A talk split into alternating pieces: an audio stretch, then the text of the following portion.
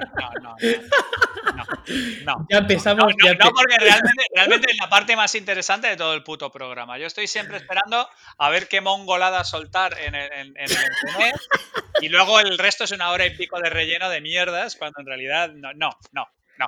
pero, Lo más interesante son siempre los primeros 25 segundos de capítulo. Todo el mundo lo sabe, Javi. pero, a ver, eh, co- comenzamos nueva temporada, o sea que hay que ser serios. hay que ser serios por Hay horas que de la ser vida. serios, hablar con, con copa de balón en la mano coñac, Y, bata- y monóculo, ba- y batín, batín de monóculo, y batín con monóculo. babuchas y reloj de estos de los que se meten en el bolsillo con cadena de oro. Muy bien, muy bien. Y la, no, pipa, la pipa- la pipa cargada de Eres- tabaco holandés Claro, mientras llamarse- mencionas, recuerdo aquellos momentos. y No, pero- llamarse Lord, Lord Percy. Shelley. Lord Dave, Lord Requenck, ¿sabes? No, pero, pero una cosa, ¿os, os imagináis eh, una intro en plan de. eh, en la temporada anterior, ¿cómo coño resumimos la temporada anterior?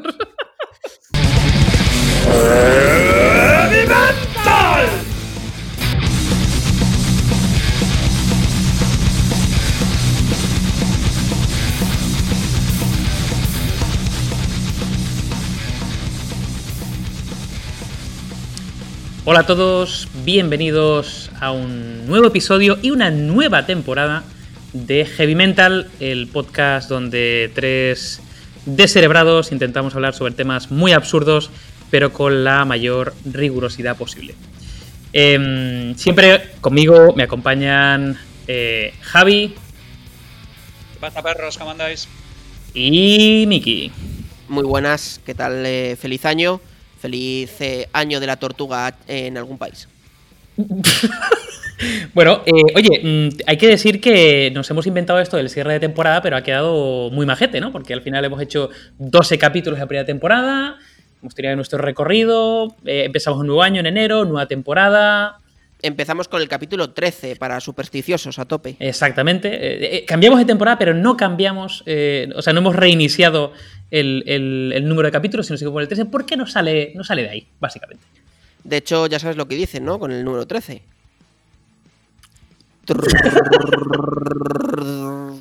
Po- Capítulo 13. Tsh.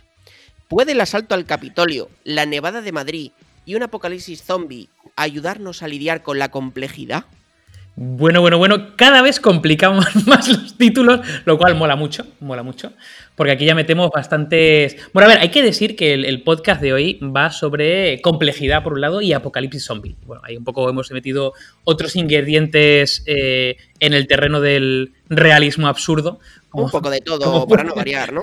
como puede ser el asalto al Capitolio. Popurrí, popurrí, salsa rosa, Eh, ahí, Exact- tomate. exactamente, exactamente. Hemos llegado a ese momento Sálvame. en que un, una- un apocalipsis zombie nos parece bastante viable.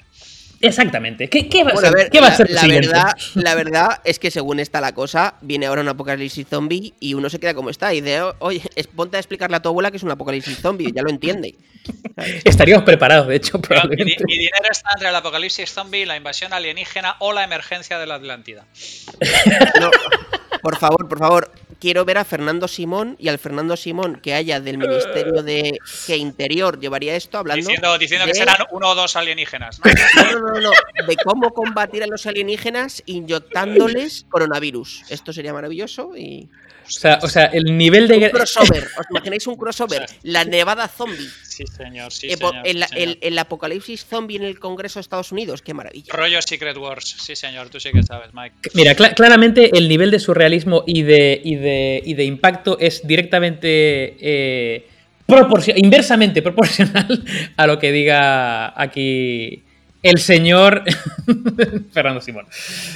Bueno, entonces, entonces, entonces. em, ¿Puede el asalto al Capitolio, la nevada de Madrid y otras absurdeces, como un apocalipsis zombie, ayudarnos a lidiar con la complejidad? Entonces, en el podcast de hoy vamos a hablar sobre complejidad, un tema donde aquí el señor Recuenco tiene un máster y el resto somos meros aprendices de esta movida.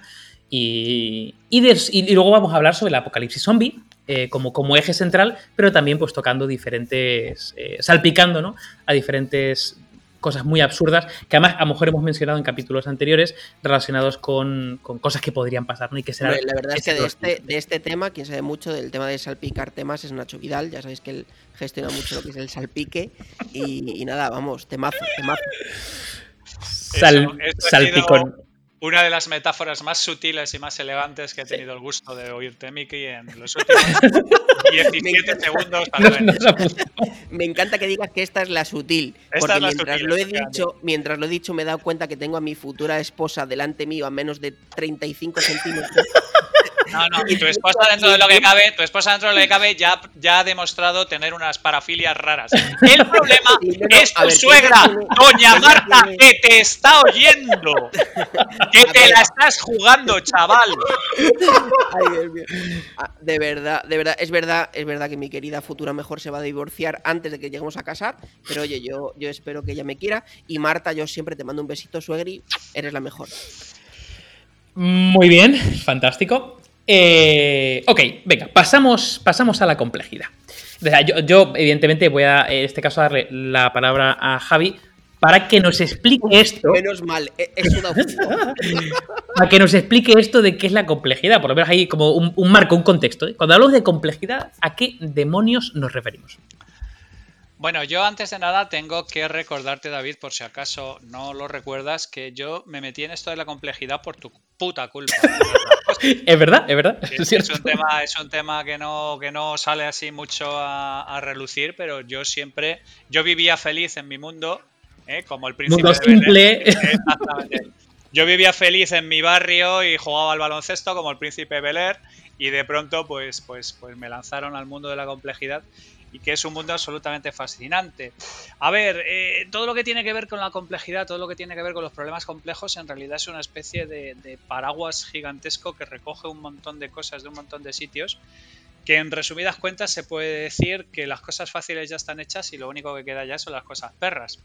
Y que la inmensa mayoría de las cosas que no entendemos o que no gestionamos están, digamos, de alguna manera relacionados con toda una serie de campos eh, vagamente relacionados entre ellos, que incluyen cosas como la transdisciplinariedad, que incluyen cosas como las orquestaciones cognitivas, que incluyen cosas como, como básicamente decenas de diferentes disciplinas que están al mismo tiempo interactuando que de alguna manera lo que está haciendo es que el mundo es cada vez más complejo.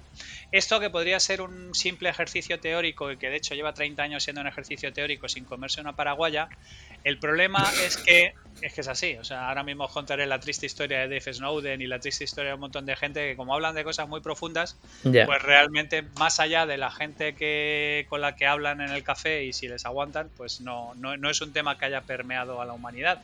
Pero sin embargo, el World Economic Forum en sus últimas advertencias del 2015, del 2010 14, 2016 y 2020 dice que la primera skill que deberías tener para ser empleado para ser empleable durante la próxima década es reconocer complex problem solving. Entonces tenemos un problema, porque el World Economic Forum, que es una de las entidades más grandes, dice que si quieres estar empleado en la próxima década tienes que saber de, problem, de complex problem solving.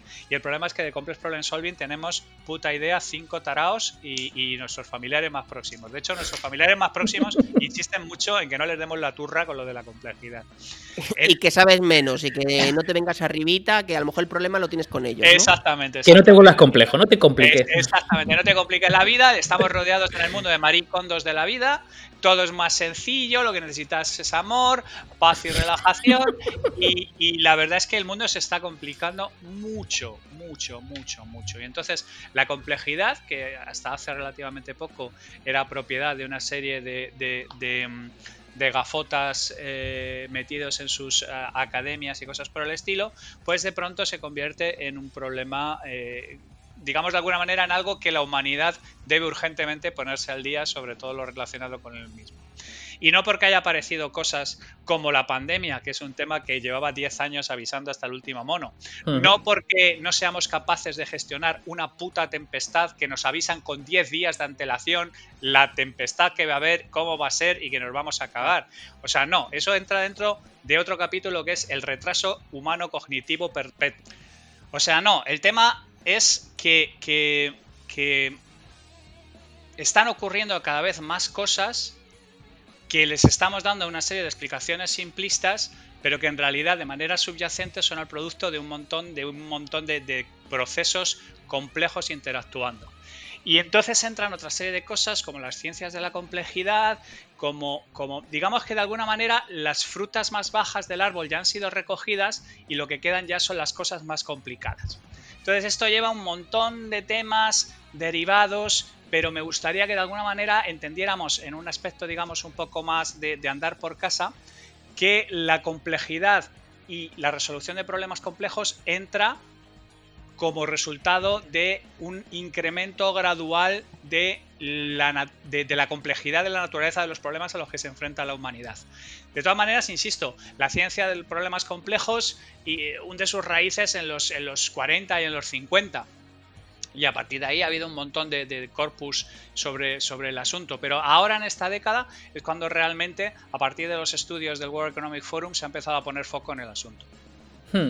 O sea, podemos decir que la, cosa se está complicando por la simplificación, ¿no? Es decir, hemos llegado a simplificar tanto. Bueno, claro, no. Eso es lo que decía Mencken, ¿no? Mencken decía aquello de por cada problema complejo hay una solución simple, maravillosa y sencilla y completamente equivocada. Eh, que, básicamente, que básicamente es, es, completamente cierto. Nuestro cerebro lo que intenta es cerrar, cerrar los casos a toda velocidad como un detective vago. Y cuando el caso es complicado, nuestro cerebro lo que le produce es una angustia terrible, no tiene ni puta idea de por qué pasa realmente eso y procede a cerrarlo en falso eh, y, muchas veces a echarle la culpa a cualquier gilipollez. O sea, cuando... Eh, a ver, volvemos a lo mismo. Este mecanismo es muy poderoso. Este mecanismo permite en la Alemania nazi echarle la culpa de todo a los judíos, o permite a determinadas personas echarle la culpa a los comunistas, o permite echarle la culpa a los inmigrantes, o permite echarle la culpa a los ricos, o permite, cuando no entendemos realmente qué es lo que está pasando y las dinámicas que tenemos en el mundo donde estamos, es facilísimo coger un enemigo y ponerlo ahí. Pues ese es el clásico ejemplo de simplificación para que tu cerebro no se ahogue cognitivamente porque no tiene ni puta idea de qué es lo que está pasando, que no es muy diferente a cuando se producían fenómenos atmosféricos en la antigüedad, de que había un rayo, lo que hemos hablado varias veces, ¿no? Y a partir de pues, es que era el dios del trueno y este tipo de cosas. Es, tiene que ver con cómo procesamos el asunto.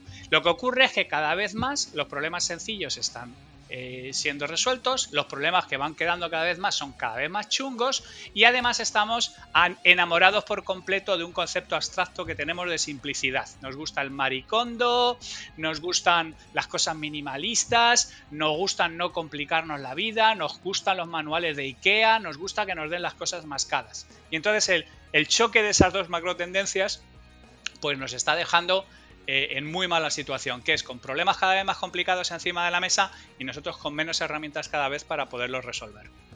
Tú, eh, Mike, ¿cómo lo ves? ¿Cómo ves esto de la complejidad? A ver, eh, tengo opiniones encontradas, ¿vale? Porque si hablamos de la complejidad como sentimiento abstracto desde un punto de vista humano, es muy parecido a Javi, ¿no? Creo que es verdad que cada uno quizá por marcar nuestra parcelita como entes altamente sociales, eh, necesitamos poner nuestra cagadita y eso hace que poco a poco el mundo, lleno de muchas cagaditas, se vuelva un ecosistema tremendamente complejo, ¿no? De hecho, yo creo que esto, em, cualquier persona que nos escuche, que trabaje en una empresa, sea más pequeña o más grande, sabe que las empresas suelen pasar mucho estas cosas, ¿no? Cuanto más grande, peor, de hecho. Y ya si hablamos del Estado, eh, con miles o cientos de miles o millones de funcionarios intentando meter su cagadita, más jodido. Eh, por eso todo pues enquilosa, ¿no? Las grandes organizaciones muchas veces y es tan complejo y tal, ¿no? Em, aquí no voy a descubrir tampoco la pólvora, pero tengo un sentimiento encontrado versus este pensamiento inicial. Eh, decir que es un sentimiento encontrado que eh, me generó a partir de la primera vez que me leí Sapiens, ¿vale? Porque yo nunca había leído, em, o sea, nunca había enfrentado el problema de esta manera, ¿no? Y es, al final Sapiens, una de las reflexiones que me dejó a mí, eh, que a lo mejor podéis compartir o no, es que eh, me genera cierta perturbación em, que te rompe ciertas certezas, ¿no? Ciertas cosas que tú das por hecho como algo muy normal, muy habitual, muy corriente, muy de puta madre, ¿no?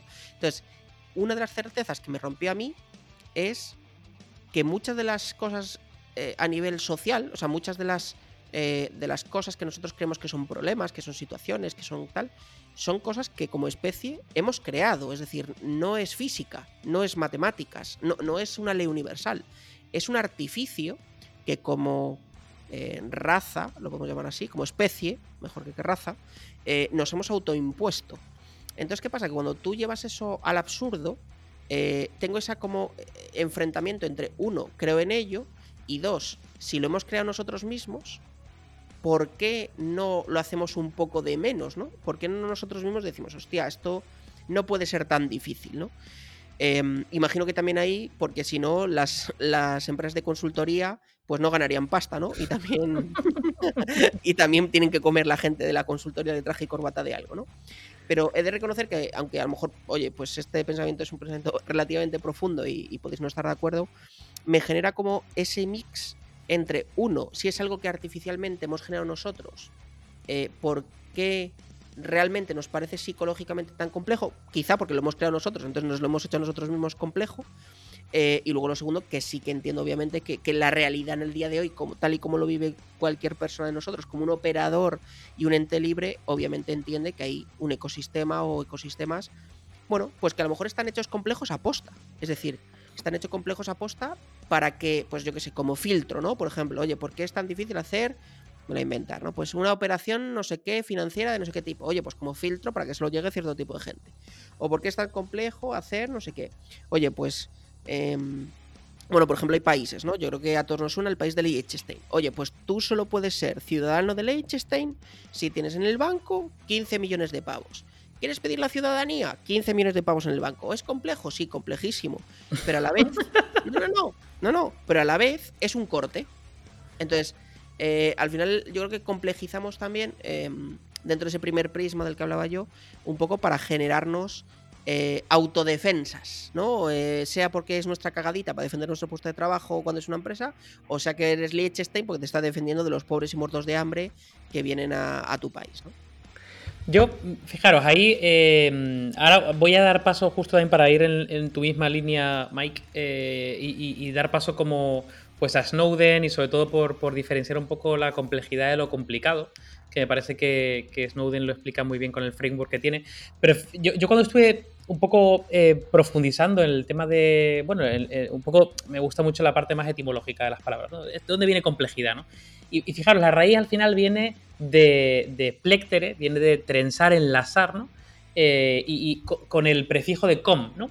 el prefijo de com, que de alguna forma lo que, lo que intenta es dar sentido de dualidad, en el sentido de que entrelazan elementos sin, sin, anular su dualidad, lo que significa que todos los elementos tienen sentido entrelazados. Eh, y me pareció magnífica, de dónde viene la palabra, eh, principalmente porque esa básicamente es la, complejidad, ¿no? Cuando realmente tienes diferentes partes, yo creo que ha sido eh, Javi el que ha nombrado dinámicas, ¿no? Y tú, Miki, habéis nombrado sistemas o ecosistemas, ¿no? Y al final tienes diferentes elementos que conviven en un sistema, en un ecosistema, que tienen sus propias dinámicas y que de alguna forma y ahí radica la complejidad, no sabemos, hay, un nivel de incertidumbre muy grande en cuanto a esos elementos, las dinámicas entre ellos, cómo eh, eh, se comportan en esas interacciones, cómo diferentes elementos que pasa que no están conectados porque no vemos sus relaciones eh, se influyen. Y de hecho, yo, la verdad que llevo bastante tiempo leyendo sobre temas de, sobre todo de resolución de problemas complejos, ¿no? Que ahora menciona, bueno, yo creo que Javier mencionaba Nardone, está Snowden, que también lo hemos mencionado, está Stacy, el de la matriz de Stacy, que es previo a Snowden, eh, o coetáneo, yo creo, pero no, no había, no había eh, descubierto a, Edgar Morin, el, filósofo y sociólogo francés. Eh, que tiene 99 añazos, por cierto. 99 años, efectivamente, sí, sí, aún sigue vivo, tiene 99 años y me, ha parecido bastante. De hecho, me ha apuntado varios libros que además lo pondremos en la descripción que va acompañando al episodio. y me ha gustado mucho la, digamos, su visión del mundo. Él dice que el mundo es un todo indisociable donde el espíritu individual, el espíritu de los individuos, posee conocimientos que son ambiguos, desordenados, incluso sesgados, donde no tienes y que necesitan acciones retroalimentadoras y propone una y él básicamente propone un abordaje que se da de, manera multidisciplinar y multireferenciada para realmente lograr un constructo en el pensamiento. Es decir, eh, es imposible abrazar y abordar la complejidad de manera totalmente individual, sino que lo que necesitas es básicamente pues, lo que muchas veces se habla en la consultoría y se habla en el mundo de empresa, equipos multidisciplinares con diferentes visiones, diferentes conocimientos que de alguna forma ayuden o arrojen luz a eh, eh, bueno, identificar porque como, como bien dice Snowden, nosotros no podemos predecir ¿no? Un, sistema, cómo se va a comportar un sistema complejo, pero como mínimo podemos tener información de cara a poder influir ¿no? en cómo queremos que se comporte. Sí. Aquí, Javi, te iba a dar, te a dar paso a eh, si quieres meterte con la parte de Snowden o quieres nombrar algo de los frameworks, alguna herramienta que alguna primero, forma. Primero quiero, primero quiero comentar dos cosas sobre lo que ha dicho Mike, ¿vale? Y al hilo también de lo que tú acabas de comenzar. Primero, el asunto es, eh, efectivamente, como humanamente somos complejos de natural, ¿vale? Entonces hay un montón de cosas que introducimos nosotros la complejidad. De hecho, muchos de los padres de eh, la resolución de problemas complejos tienen backgrounds en antropología. De hecho, Morín es sociólogo y antropólogo. Eh, Nardones es psicólogo. Eh, Edward de Bono, si recuerdas también que lo mencionaba en mis clases, era también, era también, es también psicólogo. O sea, porque la gente que tiene que trabajar con el ser humano es de los primeros que han tenido que interactuar con sistemas complejos.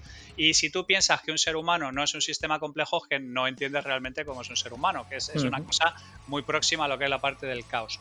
Sin embargo, hay una cosa que sí me gustaría dejar claro, y es que eh, la resolución de problemas complejos y la consultoría están enfrentadas eh, completamente.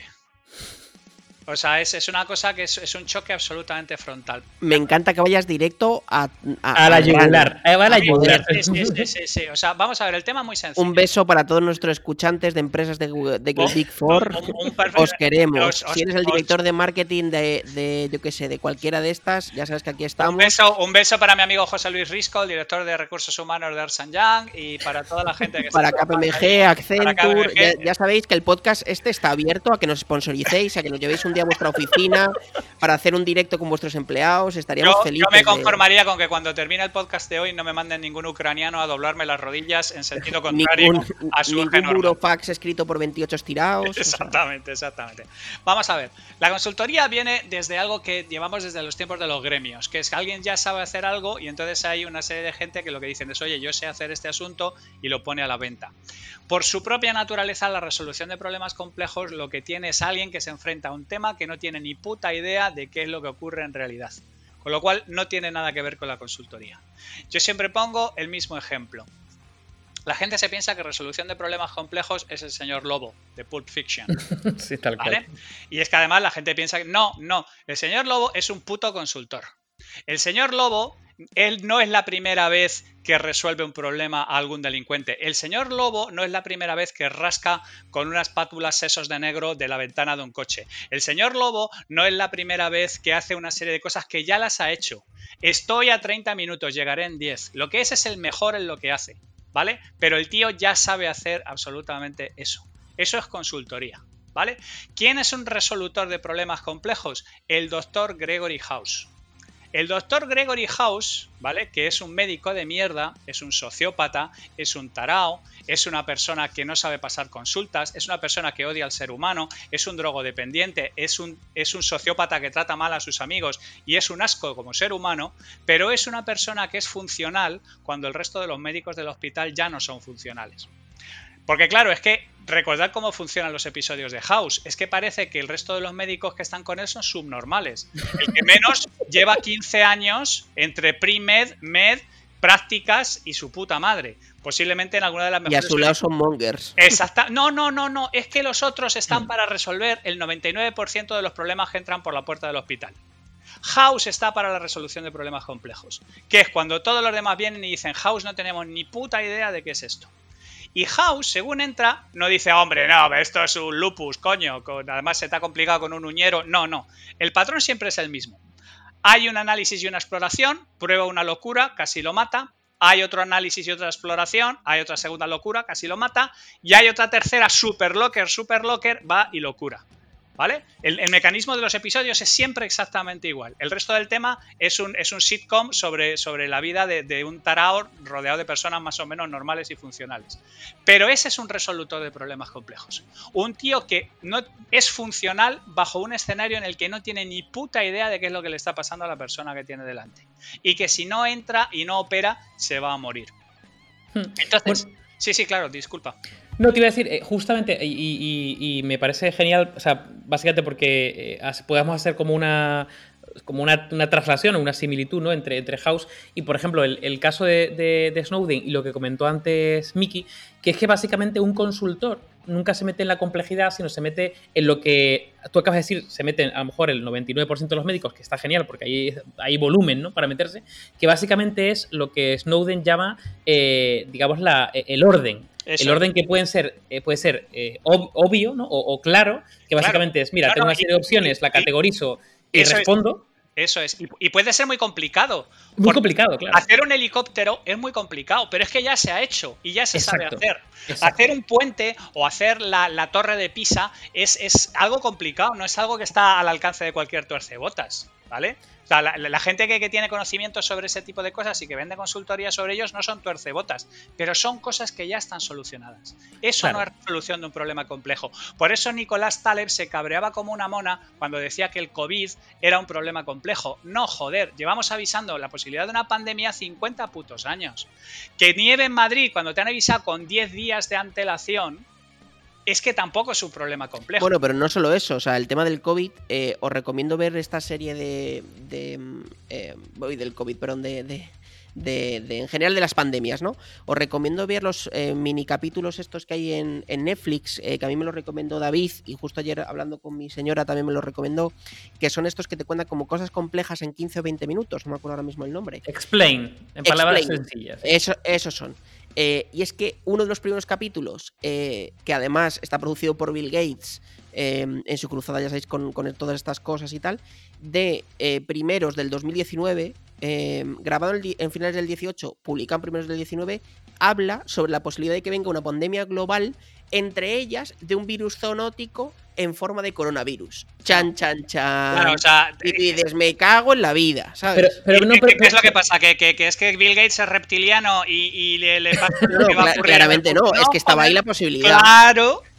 Sí, pero, pero, una cosa, pero una cosa, a ver, ahí voy a romper una pequeña, voy a abrir un pequeño debate. A ver, eh, probablemente el hecho de que eh, pudiese pasar ¿no? una, una, pandemia, y además con, con, ciertos grados de certeza, ¿no? Lo dijo Taleb, lo dijo Bill Gates, salió en el World Economic Forum, salía en mil sitios, de hecho hemos tenido casos anteriores, ¿no? El, antes del COVID, pues el SARS, bueno, lo hemos hablado ya en capítulos anteriores, ¿no? O sea, el, el identificar que esto podría pasar es un grado, ¿no?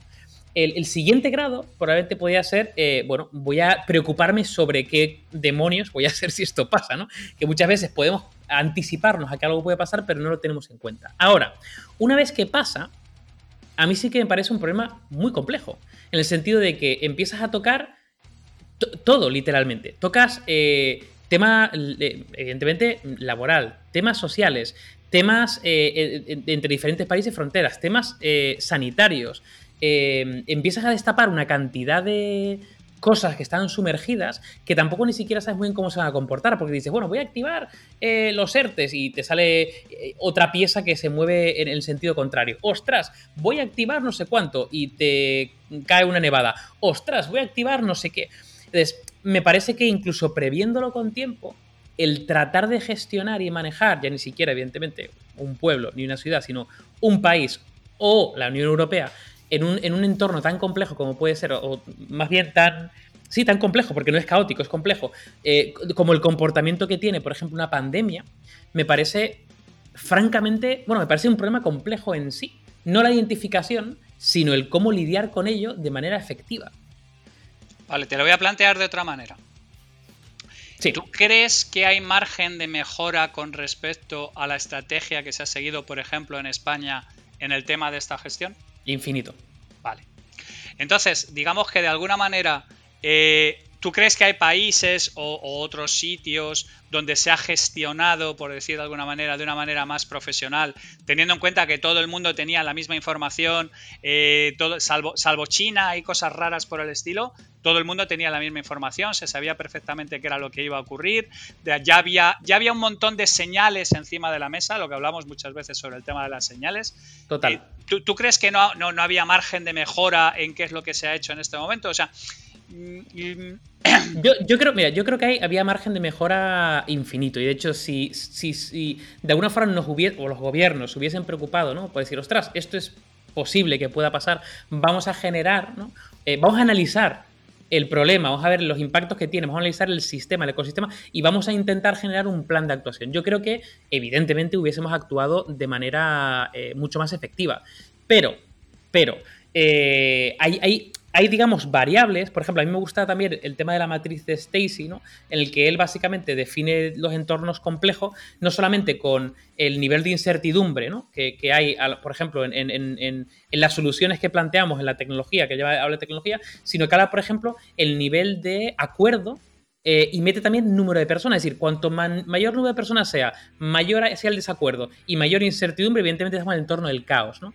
Pero simplemente el factor de cuanta más número de personas, es decir, no es lo mismo, pues yo qué sé, en, un, en, un, en un país como China, ¿no? En, en, diferentes regiones que hemos hablado, que se dice, esto es así. ¿Por qué? Porque lo dicen tres tíos. Ok, pues ya está. Ya se ha, reducido el nivel de complejidad a un entorno probablemente comple complicado que no complejo. En cambio, ¿qué pasa cuando dices, ostras, tengo no sé cuántas comunidades autónomas que tienen cada una su cierta potestad? Tengo un gobierno que además está formado por coalición. Tengo además una Unión Europea que tengo que de alguna forma ponerme de acuerdo con fulanito y menganito. Tengo además, claro, ahí incluso habiéndolo hecho con, con tiempo, me refiero, eh, previéndolo, estrategia y demás, es un ecosistema tan complejo por el número de agentes que tiene, eh, que yo creo que de por sí, aunque evidentemente hubiera, hubiera mejorado, sí que me parece un, un problema complejo. Es decir, yo, yo, ent yo, entiendo a Taleb que es como, hostia, esto no es un problema complejo el haber identificado. No, no, haber identificado no. Es un problema complejo haber lidiado con él, haber lidiado con, con la pandemia. A ver, yo, yo solamente, y por, y por, no centrarnos en el tema del COVID, que insisto, no es un problema complejo y queríamos hablar de complejidad. ¿Qué es lo que tienen en común todos los países que han gestionado de manera efectiva el COVID? Básicamente, que han en, sí, muchos. Hay gente que, hay países que no tienen ni que no tienen 5 millones de funcionarios, eso hace. No, no, no, no, no. Hay gente, son países que básicamente le han entregado las llaves de la moto a los consultores que sabían del tema desde el minuto uno y se han echado al lado políticamente y así Bueno, Corea, Corea es el caso, ¿eh? Corea literalmente lo que hizo fue contratar aquí a 28.000 tíos de un día para otro y dijo, a ver, ¿qué tengo que hacer? Eso es, pero no, sola, pero no, pero no solamente Corea, es que el número 2 de, no me acuerdo si era Taiwán, Taiwán. Es, es, un epidemiólogo. Sí, sí, Taiwán. Esos son los países que han funcionado, los países donde no ha habido injerencia política y se le ha entregado la llave de la moto a cosas que sabía la gente. Gestionar una pandemia es algo que los seres humanos sabemos. Que hayamos sido terriblemente incompetentes aquí tiene que ver con el mongolismo humano y tiene que ver con una mala gestión de las prioridades, pero no tiene que ver con el hecho de que la pandemia sea un problema complejo. Un problema complejo sería que viniera una invasión marciana o que ahora mismo emergiera la Atlántida, que es lo que estamos diciendo, que son cosas de que no tenemos precedentes, no tenemos ninguna manera que saber y no hay nadie en el mundo que sepa qué hacerlo. Sin embargo, teníamos gente suficiente para gestionar cómo gestionar una, una tormenta de nieve como Filomena y teníamos gente con conocimientos suficientes para gestionar una pandemia basada en coronavirus. Lo que pasa es que hemos tomado una serie de malas decisiones, pero eso no convierte eso en problemática compleja. ¿Vale? Que estoy de acuerdo, que todos... De es que a mí no me parece complejo. Es decir, yo estoy de acuerdo con tu argumento y partiendo de la base, que, que creo, creo entender tu argumento, ¿eh?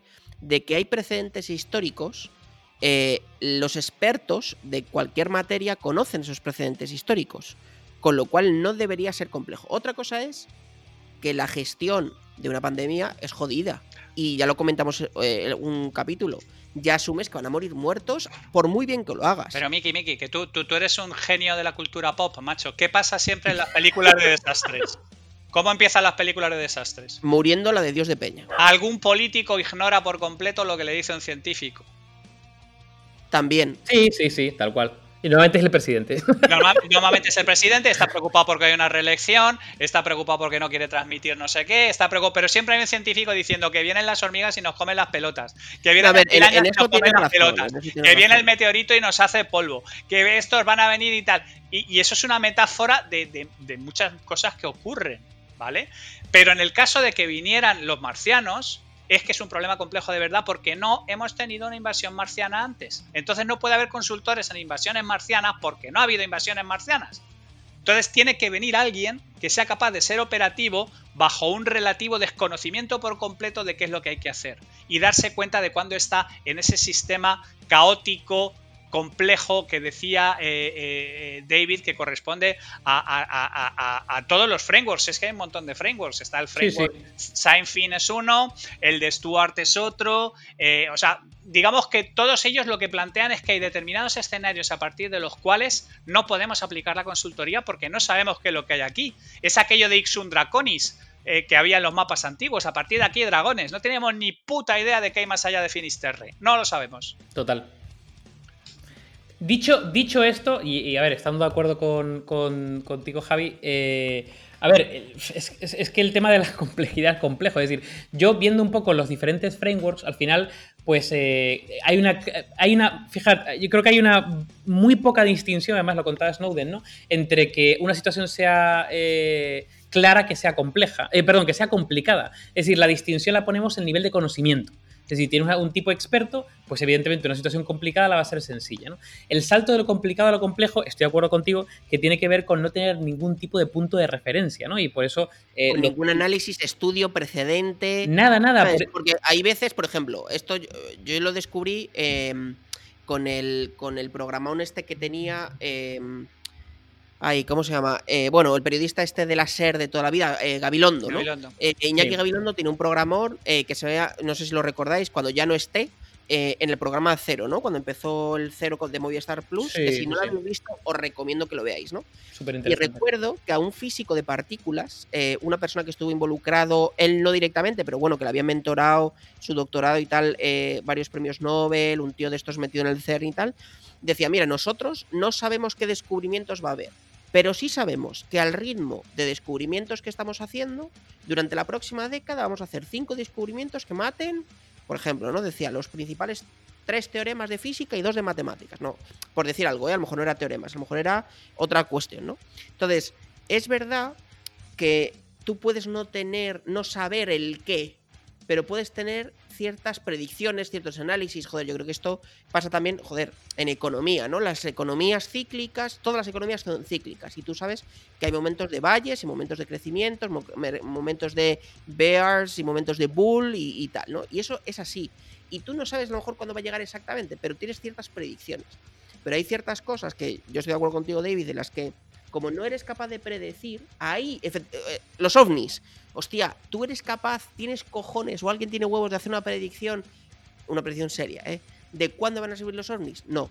Entonces, el día que lleguen, o la Atlántida. Oye, el día que pase, sí, eso va a ser complejo de verdad. Pero la diferencia entre complejo y complicado, pues es muy distinta, joder. Claro, sí, sí, sí. A ver, yo estoy totalmente de acuerdo con que, con que por ejemplo, yo que sé, un, un país que haya gestionado una. Claro, es que también Supongo que dependerá del, de la mirada y el grado de conocimiento, ¿no? Al igual que, por ejemplo, una situación complicada se puede hacer muy sencilla cuando tienes a los consultores, ¿no? Como hemos dicho, Taiwán cogió el, y le dio las llaves de la moto a un consultor, perfecto, lo llevó a, buen sitio, ¿por qué? Porque tiene conocimiento para llevarlo a buen sitio, ¿no? ¿Qué ocurre? Que cuando, no voy a hablar de la, la, incompetencia y estupidez humana, que también, que ya Javi lo ha comentado, pero sí que es cierto que un entorno complicado se puede volver muy complejo cuando eh, no tienes ningún punto de referencia. Claro, pero es que, a ver, pero a donde yo voy, David, que te entiendo perfectamente, ¿eh? pero es que eh, eh, mm, mi abuelo, si se ponía a freír un huevo, podía montar un Cristo en la cocina que había que llamar a los bomberos. Claro. Es que una cosa realmente trivial en las manos incorrectas se puede volver rápidamente el Cristo de todos los, de, todos los tiempos.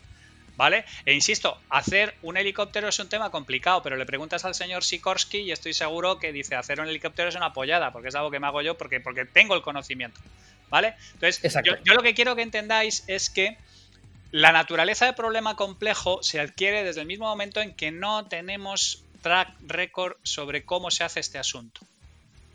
Otra cosa es que nosotros, intentando pintar una pared o intentando, seamos incompetentes y hagamos de aquello un Cristo monumental, y, pero, pero ya se han pintado muchas paredes. ¿sabes? Y ya se han resuelto un montón de ecuaciones y ya se han hecho un montón de cosas y la humanidad ha progresado un montón de cosas y en el momento en que ya se ha resuelto, eso deja de ser un problema complejo. Es un tema complicado que requiere o tocar alguna de las cosas de Chopin o tocar alguna de las cosas de, de ¿Cómo se llamaba el Ojo, violinista? eh, de Paco de Lucía. que De, Pa- de Paco de de Lucía, de, de de Rachmaninoff. Pagani- de Paganini o de Rachmaninoff. Sí, sí, que ¿Vale? te pones ahí a tocar Paco de Lucía y a ver si tienes dos huevos son de tocarlo, cosas, ¿eh? son cosas, son cosas. Paco de Lucía es un tío al que le deberíamos dedicar un programa alguna vez. Tiene algunas Estoy de acuerdo. de, de frases completamente gloriosas. Apuntado. El, eh, pero, pero, pero es que ya los ha tocado. Eh, Para tocar eso solamente pertenece un selectísimo grupo de gente de la humanidad, pero eso ya está tocado, eso ya está hecho. ¿Vale? Entonces la naturaleza del problema complejo se adquiere cuando no se ha hecho antes. ¿Y qué es lo que ocurre y por qué ahora mismo estamos hablando de problemas complejos? Porque Snowden lleva predicando en el desierto desde el 93. Snowden Claro. sale de IBM hablando de problemática compleja y el mundo la suda la minga porque con la consultoría ya teníamos bastante. Ya teníamos bastante con intentar actualizar a la humanidad como para requerir entrar en la complejidad. Pero el problema, insisto, es que las frutas bajas del árbol ya se han cogido y ya solo quedan las chungas. Y por eso entra la complejidad a tope. Porque ahora mismo los problemas que tenemos encima de la mesa son muy complicados y de una naturaleza mm, de lo que no tenemos referencias previas. Y por eso entra la complejidad. Porque si no, Snowden se puede llevar otros 30 años como se ha tirado predicando en el desierto. Porque Snowden lleva diciendo lo mismo desde el 93. Seinfeld, que es su, su framework, lo han estado tocando con la gente Cognitive Edge y todo esto y tal, pero, pero hasta el 2015 no hay, en las ciencias de la complejidad, por ejemplo, no se empieza a hablar de ciencias de la complejidad aplicada. O sea, antes era una especie como de ciencia pura. Ya, pero, esto me interesa, teórica. Javi. Yo no sabía que, se, que existía ese concepto de ciencias de la complejidad. Sí. O sea, ¿qué se aglutina bajo ciencias de la complejidad? Bajo ciencias de la complejidad hay decenas de cosas. Sistemas no lineales, eh, hay, mil cosas. Es como inteligencia artificial. Tú piensas que inteligencia artificial es una, exclusivamente una cosa, ¿no? Pues ahí está metido eh, reconocimiento de patrones, eh, inteligencia... Sí, modelos matemáticos. modelos matemáticos, hay un montón de cosas. En lo que tiene a ver la parte de, de- de ciencias de la complejidad es que no sabes lo que hay, macho. Hay teorías de sistemas dinámicos, hay teorías de sistemas complejos, autoorganización, eh, sistemas complejos vivos como los eh, hormigueros, los... eh, las colmenas, todo este tipo de cosas. Eh, di- dinámica de sistemas. Toda la parte de cibernética, que es una cosa que, que es de, de- de- de los años 40 y 50, macho, con, con Norbert. Wiener y toda esta gente. Ciencia cognitiva, cómo funciona el cerebro. Teoría computacional de, de la complejidad. Bueno, bueno, es que hay 700... Luego que manda... haya peña que pese a eso siga pensando en el terraplanismo, de verdad. Bueno, sí, pero porque, porque, porque también hay...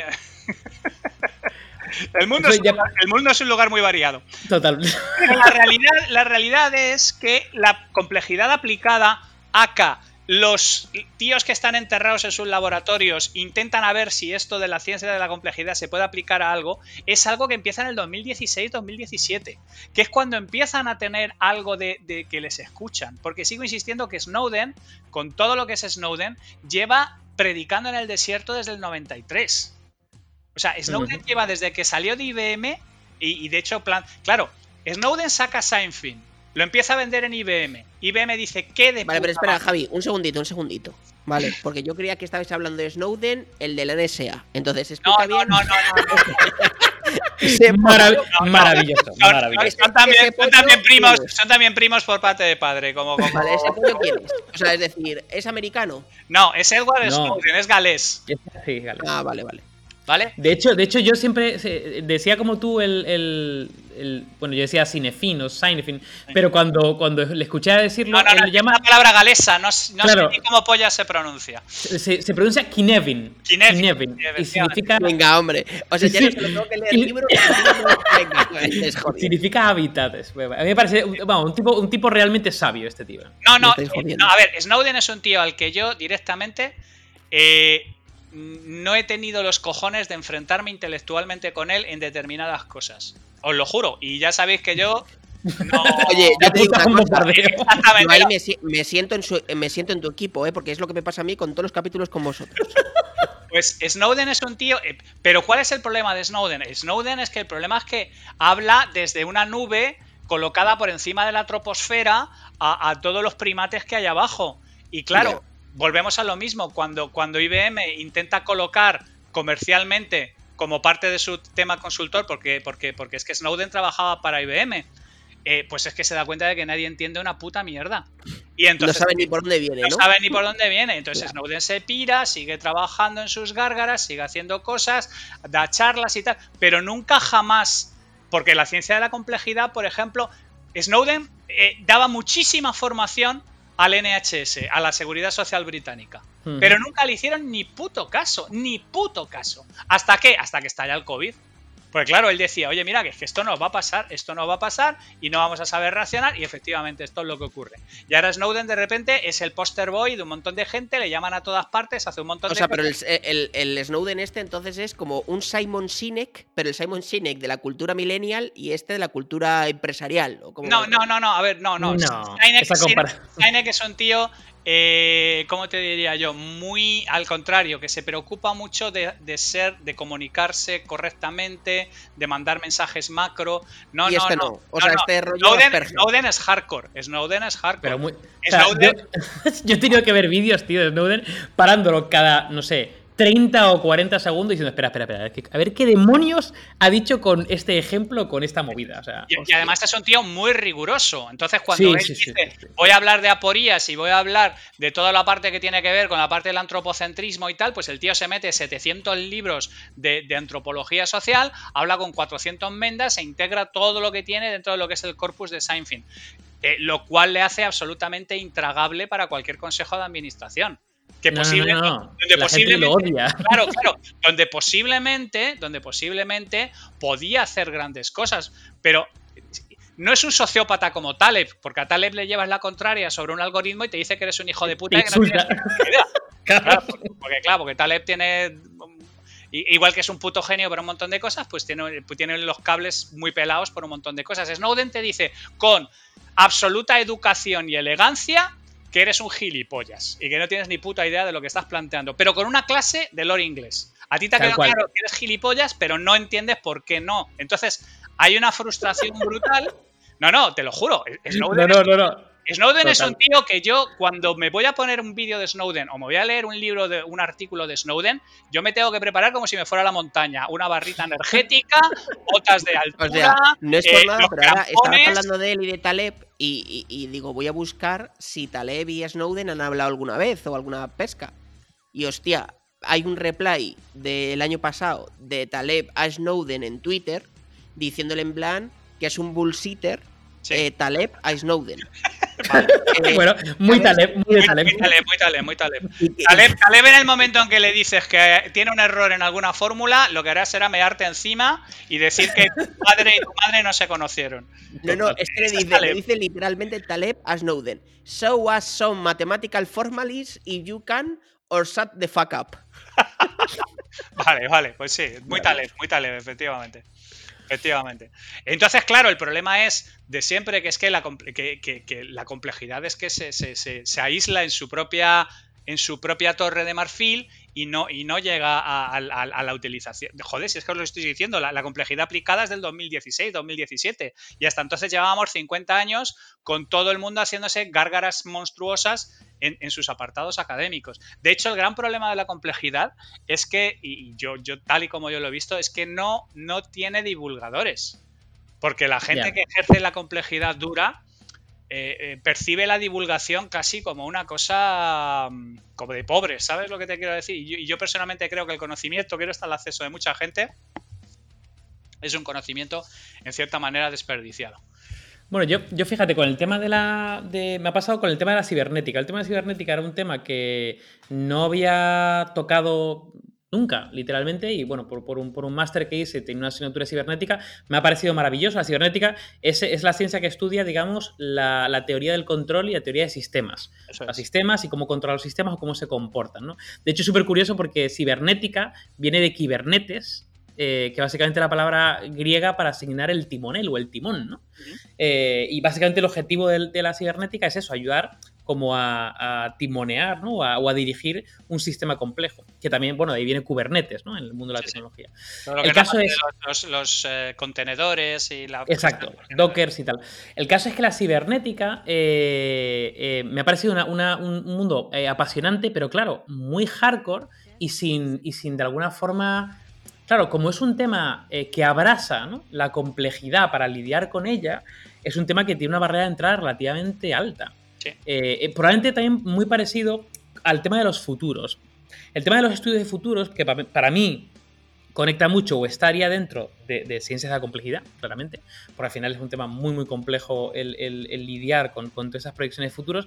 Pero ¿qué pasa? Que ha habido una adopción por un conjunto eh, bueno, del mundo del diseño que han conseguido simplificar, como se simplificó el, design thinking, al tema de diseño de futuros que de alguna forma han bajado el nivel de entrada, pero claro, bajas el nivel de entrada simplificando y por tanto te pierdes una gran riqueza de, que es la que te permite realmente lidiar con la complejidad.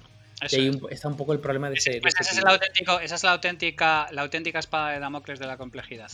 Que cuando baja, es, aquello de que no puedes fijar la velocidad y la posición de un electrón al mismo tiempo. Cuando baja el listón para hacerse entendible, digamos que de alguna manera pierde la, parte más potente de, su aplicación. Exacto. yo creo que es más importante que la gente tenga al menos un.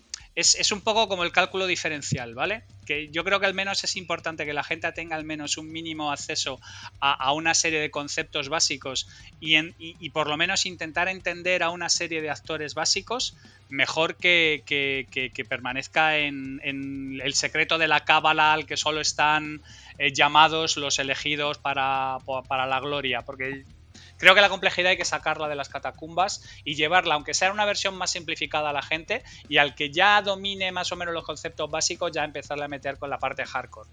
Yo, por ejemplo, en mis charlas a, gente, a directivos y cosas por el estilo sobre complejidad, es que, claro, no, les hablo de cibernética, ni les hablo de epistemología, ni cosas por el estilo, les hablo de cómo pueden utilizar eso como decía Richard Romelt, que, la estrategia en realidad es, es, problem solving. Es decir, oye, no, de verdad es que vosotros tenéis en vuestras compañías problemas complicados que no necesitan de aporías ni necesitan de grandes constructos intelectuales, pero que no podéis acercaros de una manera trivial a ellos porque son mucho más complicados de lo que parecen. Vale, em, si os parece, eh, yo, creo, yo creo que también el World, que lo, hemos varias veces, ¿no? el World Economic Forum está haciendo una labor también ahí de, divulgación. Vital. Y, efectivamente, porque al final cuando dice el World Economic Forum, no, eh, una de las competencias es el Complex Problem Solving, ¿no? Pero también es el pensamiento sistémico y también es el tema de perspectiva y tal. Al final todo gira en torno a la ciencia de la complejidad y el intentar cada vez más, bueno, pues eh, ejercitar o tener una serie de competencias para lidiar, abrazar la complejidad y no, digamos, tener un modelo tan tan sencillo que de alguna forma no puedes hacer nada con él. Entonces, puedes hacerlo, pero llegar a conclusiones equivocadas, que es, también, lo, que intentas evitar. O literalmente, pues, eh, atacar todos los problemas con un martillo, ¿no? Cuando realmente lo puedes atacar con otra movida, ¿no?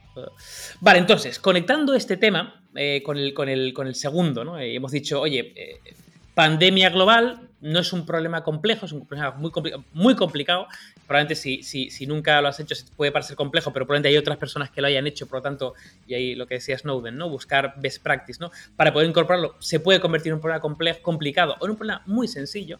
El asalto al Capitolio, ¿no? Que tiene, yo creo que, que yo no sé si ahí Javi quiere meter un faga, pero bueno, asalto al Capitolio, pero hemos nombrado el tema de la, de la Nevada de Madrid, también eh, podría ser un, es un problema complicado, no complejo, incluso puede ser sencillo, pero claro, ahora viene el qué será lo siguiente, ¿no? Y yo creo que se ha visto por Twitter y por diferentes sitios todo tipo de memes relacionados con, bueno, por lo siguiente va a ser pues una invasión extraterrestre, no sé cuánto. Y siempre, siempre, siempre en estos casos sale un apocalipsis zombie. Pero, pero, pero siempre sale, ¿no? no Es decir, históricamente la apocalipsis zombie ha sido como la carta comodín de, pues ahora viene un apocalipsis zombie, ¿no? Y siempre sale. El caso es, muy, por, qué, ¿por qué hablamos de apocalipsis zombie? Es decir, ¿por qué no hablamos, siempre sale el mismo ejemplo cuando realmente lidias con, con algo de, como de que, pasan muchas catástrofes juntas o que pasan muchas cosas totalmente imprevisibles, de repente lo siguiente va a ser un apocalipsis zombie. ¿Qué nos pasa con los zombies? A ver, Mike. Joder, bueno, me pasan muchas cosas. Lo primero que me encantan todas las pelis de zombies. Lo segundo, que bienvenidos nos caen bien, nos caen bien los zombies. Sí, lo segundo que bienvenidos a Zombieland, tanto la 1 como la 2. Bueno, la 1 y la 2. No sé si la 2 se llama Bienvenidos a Zombieland o Zombieland 2, no sé cómo es. Me parece una obra maestra del humor. No sé si la habéis visto los dos. Sí, sí. Pero me parece. Javi, ¿tú lo has visto? No, no, bueno, pues, se echas unas buenas risas, ¿eh? Javi, te lo digo de verdad, es buenísima porque no solo es una película donde, oye, pues eh, pasa unos zombies, como cualquier película de zombies y el típico chavalito y tal, eh, sino que además te muestra como una. mm, como una, un guion, una guía de cómo sobrevivir a un apocalipsis zombie en paralelo a la propia película, ¿no? Y el chavalito te va contando sus propias normas, ¿no? Con lo cual tienen como un componente así divertido, educativo, donde te va contando, ¿no? Eh, y luego yo creo que el rollo zombies eh, tiene un componente eh, como de que somos nosotros mismos, pero nos volvemos malos. Pero malos de verdad. O sea, no malos porque alguien se porta mal, sino malo porque no razona, ¿no? Entonces es como un rollo de, hostia, es que mi, mi padre me va a querer comer la, el entrehuevo, ¿sabes? O, o el entrecuello. eh, por- porque, porque quiere sobrevivir. Em, y luego, claro, siempre que pienso en zombies, a lo mejor os vais a reír con la comparación, pero me acuerdo muchísimo de esa, eh, bueno, situación que luego derivan 28.000 películas de, de este equipo americano eh, que se pegó un trastazo con un avión en, el- en los Andes, ¿no? No sé si os acordáis la peli. Sí, de Viven, Viven. ¿no? Viven. El equipo, el equipo de rugby argentino que volvía y se quedan en los Andes, sí. Eso es. Sí. Y, y la verdad es que no lo puedo evitar porque no sé si sabéis la... Bueno, y os digo por qué. Y, no simplemente por el hecho de, oye, pues que obviamente se comieron unos a otros, sino porque no sé si sabéis que una de las cosas que pasó con Viven es que eh, los días posteriores, no sé cuántos exactamente, no sé, son 7, 8, 10, 6, em, a que volvieran al hospital, prácticamente no tenían contacto humano y no les dejaban tener contacto humano prácticamente ni con los familiares porque decían que estaban asalvajados, literalmente asalvajados. Eh, entonces que estuvieron Rollo el señor de las moscas ya, ¿no? sí, mucho Sí. tiempo de readaptación a el humano es amigo y no es alguien al que le tienes que meter un bocado. Coño. Sí, sí. Entonces la verdad es que yo siempre me acuerdo del rollo Viven. Mundo zombies, a ver, honestamente yo no estoy preparado para un apocalipsis zombie, no estoy en mi mejor momento de forma como para salir corriendo, eh, aunque yo espero que si me toca eh, zombies, espero que me toque de esos que son lentos y tontos, ¿sabes? No de los que corren de la hostia. Vale, eso, eso, Mike, ahora pasaremos a la parte Dale, dale. de lentos y tal, pero antes, Javi, y si quieres brevemente el asalto al Capitolio, pero bueno, sobre todo, eh, eh, lo- el, el apocalipsis zombie sería un problema complejo. Sin duda alguna. Porque además el problema fundamental que tenemos con el, apocalip- con el apocalipsis zombie es que nos hemos sacado una serie de reglas de las pelotas basadas en las películas de George A. Romero, Correcto. en el cual los zombies son lentos y digamos que de alguna manera lo que sí son es muy insistentes, pero son reglas arbitrarias que nos hemos sacado de allí mismo, porque podía ser que los zombies fueran más rápidos, o podía ser que los zombies fueran invisibles, o podían ser, digamos que el canon construido alrededor de los zombies es, es de hecho, el, el, el- el- canon construido alrededor del apocalipsis zombie generalmente tiene su génesis en una pandemia de algún virus particularmente agresivo. Hay un montón de, de- de- de- construidos sobre eso, ¿no? Desde todo lo, la saga de, de videojuegos de Resident Evil, todo esto de aquí, es, están todos basados en la misma idea de un, de un virus eh, mutágeno que, te, vuelve caníbal. Pero claro, yo creo que la idea esta de Romero del zombie lento y torpón la tenemos tan metida en la cultura. Es que este es un tema de Mike, de cultura popular.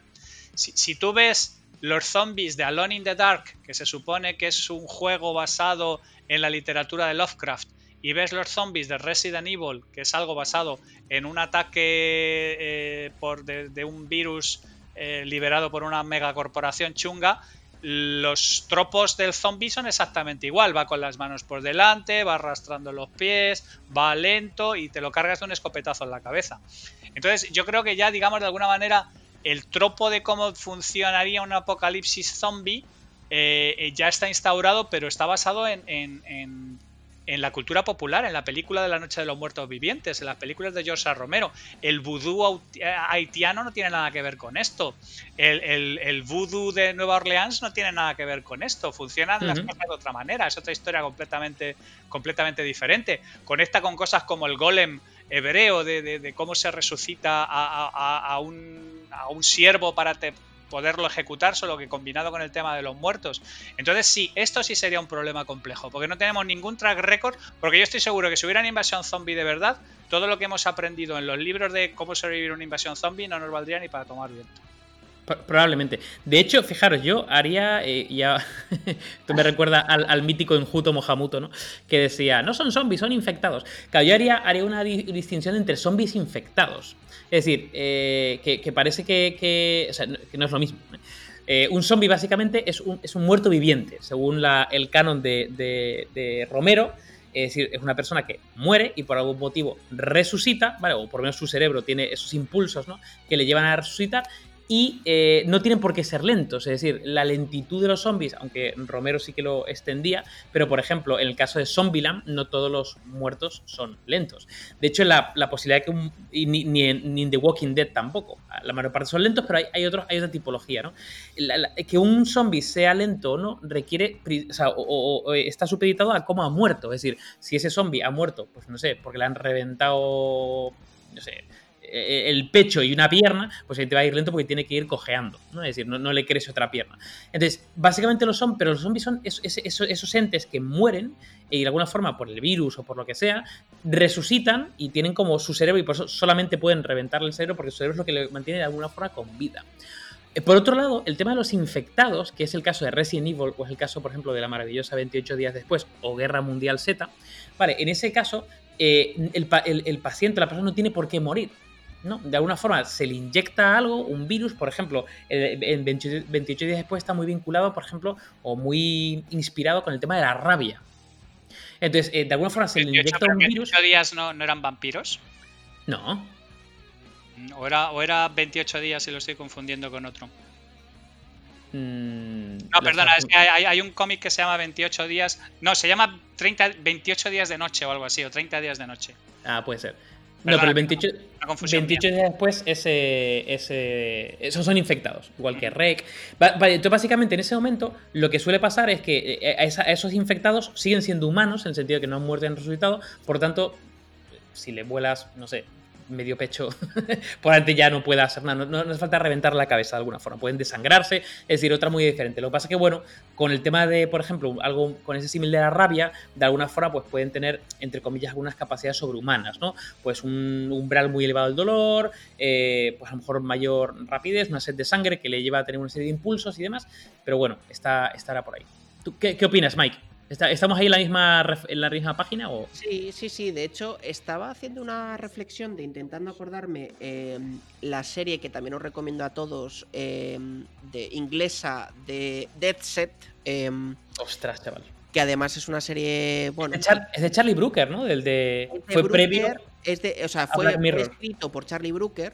Eso. Y, eh, pero no fue el director. El director fue otro pollo que se apellidaba The Manch o algo así que era medio inglés, medio francés, que era el típico tío que igual te hacía una peli de Disney que te hacía esta cosa, ¿no? O sea, era un poco que le pegaba todo. tiene, tiene ese sentido. Sí, sí, sí. Death Set, eh, nada, es una, es una miniserie de cinco temporadas, eh, perdón, de cinco capítulos de una sola temporada, eh, del 2000, debe ser 8 o 9 o 7, o sea, vamos, tiene su tiempo que básicamente, eh, bueno, pues sin haceros mucho spoiler, es la casa de Gran Hermano de Reino Unido que están metidos dentro y fuera ahí el apocalipsis zombie y ellos de repente están esperando a que, bueno, pues eso, a que llegue la final, a que eh, les llamen para ver quién gana y tal, y de repente ni Dios les hace ni puto caso. Eh, y, estaba intentando pensar, no sé si tú te acuerdas, David, qué tipo de, de situación se va en Dead Set, pero yo creo que incluso que ni se cuenta. No, yo creo que ni se cuenta. No sé, yo creo que no se llega. Em, me parece un ejemplo muy bueno de planteamiento de película zombie, ¿no? Porque incluso es. Em, bueno, eh, juraría que, también estaba ambientada en alguna de. Em, bueno, de George eh, Romero, ¿no? Que lo decíais antes, ¿no? Eh, aunque no dice exactamente igual. o sea, no, no, no, recuerdo exactamente igual, pero como que sí que se ambientaba un poco el rollo, pues de que sí que había algunos que, que te perseguían ahí a tope y tal.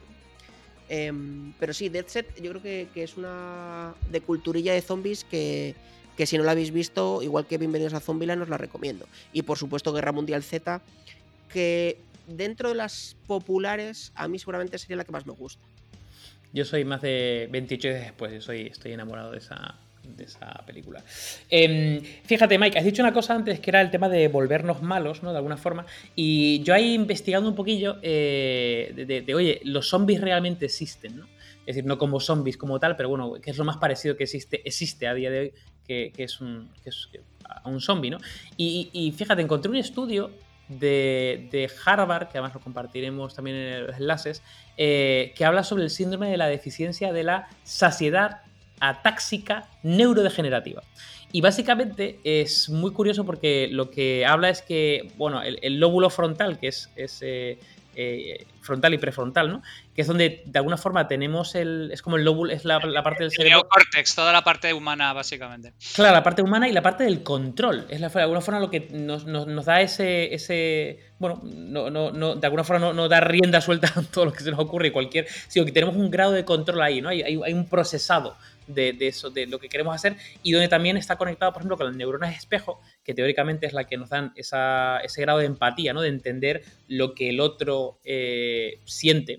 Eh, pues básicamente en este tipo de enfermedades lo que pierdes es ese mayor control de, o hecho el lóbulo frontal deja de funcionar literalmente eh, por lo tanto te mueves por impulsos sin ningún tipo de, freno ni de filtro y luego tampoco tienes esa empatía.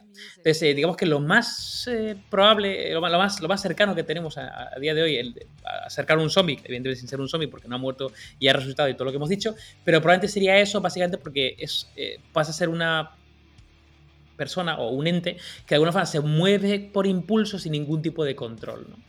Me ha parecido interesante esa, esa reflexión. que tendría que ver más con, digamos, eh, enfermedades mentales. Como bueno, sería 100% límbico, ¿no? 100%. Eh, sí, eh, reptiliano. Es como.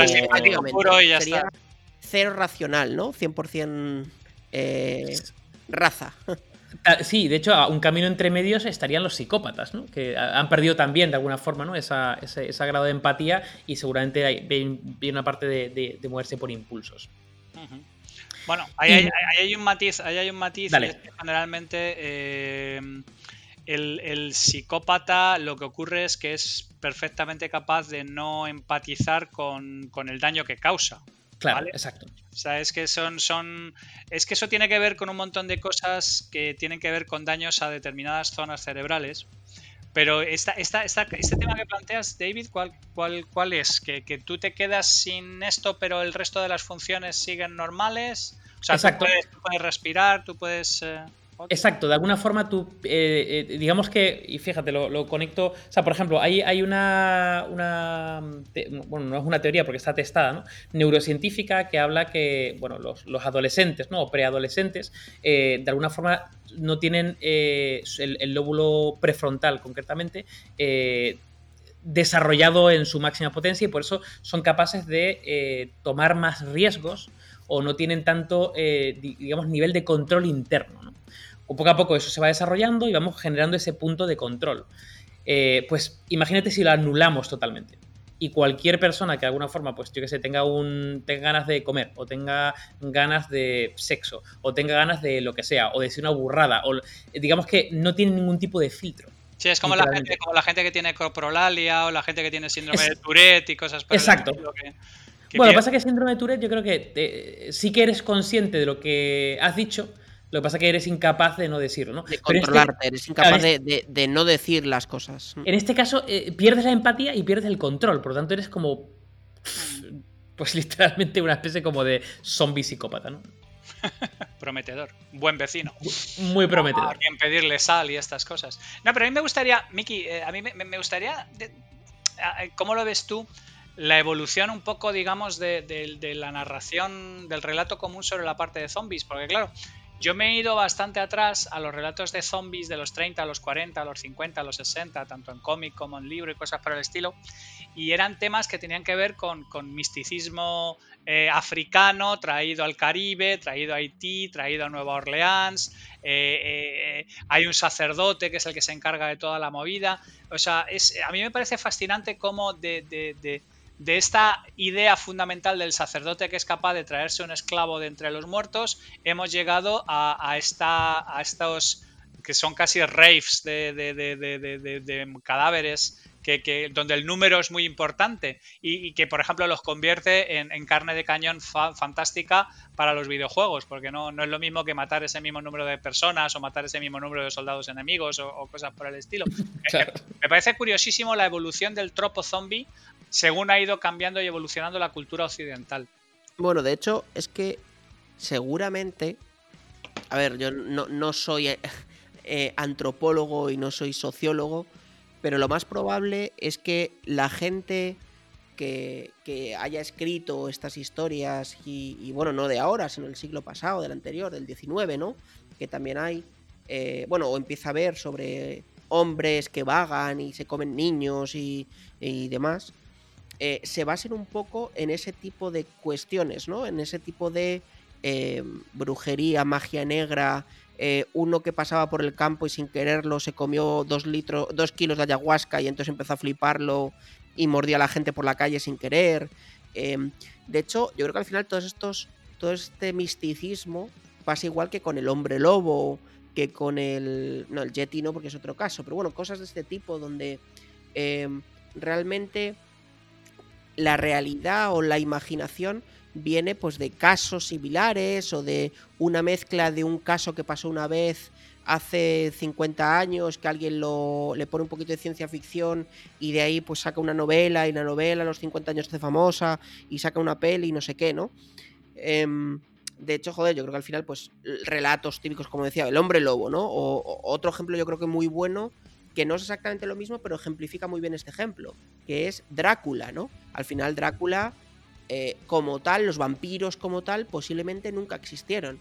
Que hubo un tío hace 400 años, Clan Blampaten en Rumanía, que hizo no sé qué, que le gustaba que le clavaran estacas o clavaba estacas a la peña. Blat, el empalador. Claro, efectivamente. Que no le gustaban los ajos y porque le daban urticaria y no sé qué, no sé cuántos, pues sí, seguramente existió históricamente, sí, seguramente existió el tío.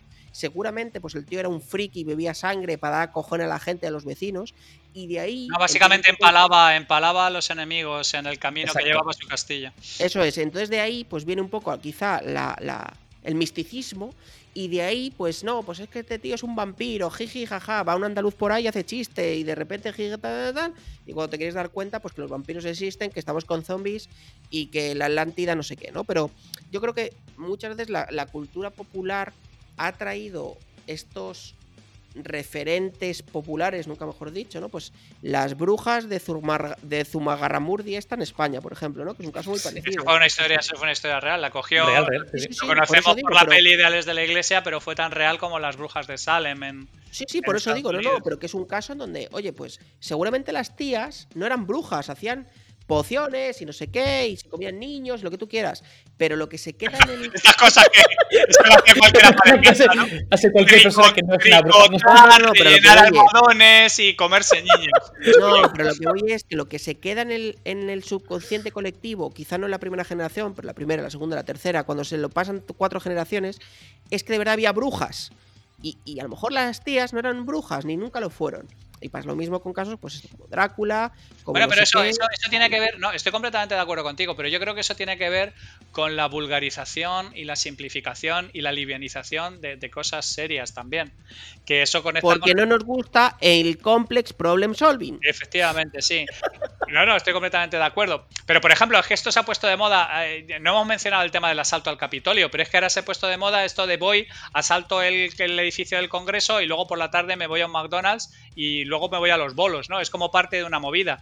Eh, eh, eh, declarar la independencia y luego nos vamos por la noche a, comernos una paella. O sea, es, es, como este proceso de trivialización de cosas que antes eran eh, pues tú sabías que tú asaltabas el Congreso, pues sabías que lo que te jugabas era un consejo de guerra. O declaraba la independencia, sabías que te ibas a comer 300 años de cárcel sin. Bueno, Javi, un consejo de guerra si salías vivo, ¿eh? Si salías vivo. Es que esto que pasa en Estados Unidos, yo no, sé vosotros, pero a mí me pareció el Estados Unidos más desconocido. Eh, o sea, joder, que es que solo les falta hacerte un tacto rectal cuando entras con tu pasaporte español, que vas de vacaciones, con tu billete de ida y vuelta y no sé qué. Y hostias, 300 mm, tíos asaltan el Capitolio y no está ahí la Guardia Nacional a tiros, mucho me extraña. Por eso te digo, esta, sublimación de los, de, los, de, los, de los símbolos sudistas, esta reinvención de la historia, como pasó también en Cataluña, o sea, te quiero decir que es que como que la historia y las cosas serias del pasado se terminan convirtiendo en cosas pop me encanta porque Javi también se acaba de cargar a todos los, nuestros, nuestros seguidores que sean de lazo amarillo. También sí, se los acaba sí, sí, amigos, amigos, amigos. Eh, vosotros podéis creer en lo que queráis, no hay ningún problema. Aquí aceptamos a terraplanistas y independentistas. No hay ningún problema. Me ha gustado como sutilmente has dicho, esos que han reescrito la historia, ¿no? Como se han inventado no, no, joder, es, que paranoia. Cervantes era de, Girona y, y, Cristóbal Colón era de Palafrugell. Y, o sea, a ver. Mm, yo respeto profundamente los ideales políticos de todo el mundo, pero, pero eh, eh, no, tienes la sensación de que el proceso ha sido como, como muy infantil. O sea, ¿qué, ha sido la república más corda de la historia. 23 segundos. Pero vamos, vamos a prescindir del proceso. ¿Tú, ¿Tú, qué grado de infantilismo tienes que creer para creerte que asaltas el Capitolio por la tarde, a la mañana siguiente vuelves al trabajo y luego por la tarde te vas a Starbucks a comerte un frappuccino de vainilla? No, no, o sea, ¿en qué, en unicornio? ¿En qué unicornio? que, que, te estaba tomando un poco el pelo para hacer un poco jocoso, pero suscribo todas las palabras que has dicho, incluidas las de la historia en Cataluña, ¿vale? Claro, o sea. Pero, eh, pero es verdad que quizá también eso lo está generando la sociedad hiper. No es conectada, hiper liberticida. Llamémoslo liberticida, ¿no? Es decir, somos todos tan libres y encima lo decimos todo el rato, tanto tiempo, y todo el rato cada uno nos podemos ofender porque nos dé la gana y hablar tanto y siempre tenemos razón. Que por supuesto yo voy a ir al Congreso y luego me voy a tomar un frappuccino, porque ¿quién es un policía para decirme que no puedo entrar al Congreso? Lipovetsky, llamaba eso la, sociedad de la liviandad o algo así. O la, sociedad liviana o algo por el estilo. Sí, sí, sí, donde no, no, somos conscientes de, Él tiene un libro que se llama De la ligereza, donde habla precisamente de cómo estamos completamente perdiendo eh, el, concepto de lo serio que son determinadas cosas, determinados símbolos y determinados hechos. Y entonces, claro, eh, volvemos, a, volvemos a lo mismo. Mm, mm, ¿Cómo gestionamos desde un punto de vista cognitivo? ¿Cómo hemos incorporado cosas que venían de la brujería más negra de África y las hemos convertido en una especie de icono pop para videojuegos, para pelis y para series. Porque además llevamos 15 o 20 años con los zombies a saco. Es que yo he visto mm. hasta, Orgullo y Pasión Zombie y, Tal cual. bueno, y, los zombies nazis, no me acuerdo cómo se llama la peli de los zombies. Y habrá, y habrá películas porno de zombies seguro. De mira que te clavo el colmillo. Que sí, que sí, que están los zombies ya como Scooby-Doo. O sea, es, es, parte de la cultura pop. Es, una cosa que hemos como integrado completamente dentro de lo que es la parte de, de esta cultura de la liviandad que decía que decía Lipovetsky. Me, me, parece un proceso fascinante. Me parece... Sí, de hecho, mira, eso es, esto concretamente podría ser eh, eh, parte de otro capítulo, porque al final, al igual que yo creo que el, de alguna forma el capitalismo puede productizar cualquier cosa, incluso las cosas que vayan en contra del propio capitalismo, probablemente... Eh, del Che, por ejemplo. Exactamente, por ejemplo. Eh, y probablemente la, cultura en la que vivimos, que es una cultura de, de, de alguna forma de, de, generar como iconos, ¿no? Que de alguna forma resignificamos y lo que queda es el mito, el relato y, además eh, transgiversado para que cuadre dentro de, otra movida, ¿no? Y, la incoherencia. Eso pasa, en izquierda y en la derecha, además. En todos lados. El concepto de icono del Che me parece fantástico. Porque yo no sé si todo el mundo lo sabe, no voy a decir el, pueblo para evitar demandas. ¡Oleiros! Yo lo digo yo, ¡Oleiros! Gracias, Javi. Que es. Demándenme a mí, demándenme a mí, señores el segundo o el tercer pueblo con más renta per cápita de España, es decir, yo creo que nadie puede decir que no es capitalista, o sea, ojo, eh, un pueblo en medio de, la Mariña eh, coruñesa y eh, tiene la estatua más grande de España del Che, que es un busto, bueno, no es una estatua, es una cara gigante. Em, y es en el pueblo de los forraos, o sea que... Sí, pues yo digo que hay una, ha pasado por una resignificación pop Exacto. Se ha convertido en, otro icono completamente, completamente distinto. Y, bueno, insisto que esto, que esto es propiedad de todo el mundo. ¿eh? O sea, estas resignificaciones pop de, ídolos de la historia me, me parecen fascinantes, la verdad. Vale, chavales, entonces, por ir cerrando. Pregunta para Javi. ¿Pueden el asalto del Capitolio, la, la nevada de Madrid y un apocalipsis zombie ayudarnos a lidiar con la complejidad? Solo el apocalipsis zombie. Todo lo demás son cosas que ha pasado lo que ha pasado por pura incompetencia humana. Mike. Pues mira, yo estoy de acuerdo con Javi, pero vuelvo a mi argumento primigenio. No solo por incompetencia, sino porque es algo ante lo cual no puede haber una previsión.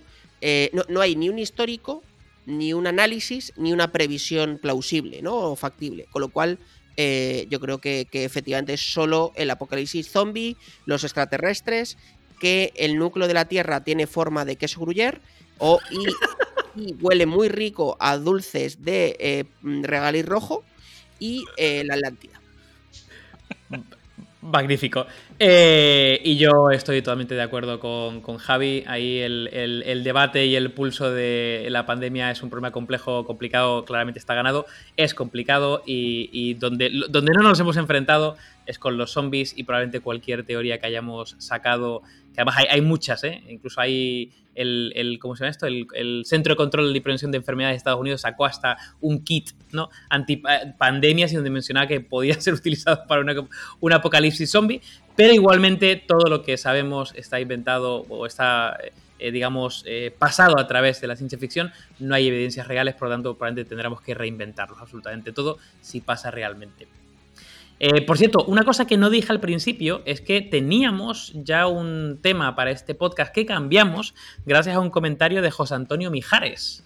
O sea que guay que, pues eso, oyentes y fans nos digan cosas porque ya veis que podemos, somos capaces de cambiar y crear un top entero Somos para eso. heavymental.gmail.com. Ahí estamos para lo que queráis. Escriban, escriban amigos, no somos nadie sin ustedes. Escriban cosas muy sencillas, que la complejidad no es lo nuestro. Eso es. No. Nosotros Bueno, somos chavales. primarios. Bueno, chavales, que mm, bueno, un, un episodio más. eh, empezamos nueva temporada y a ver lo que nos depara este, este añito que tenemos por delante. Y gracias a todos por escucharnos. Un placer, chicos. Salud y ciencia. Cuidaos mucho. Chao.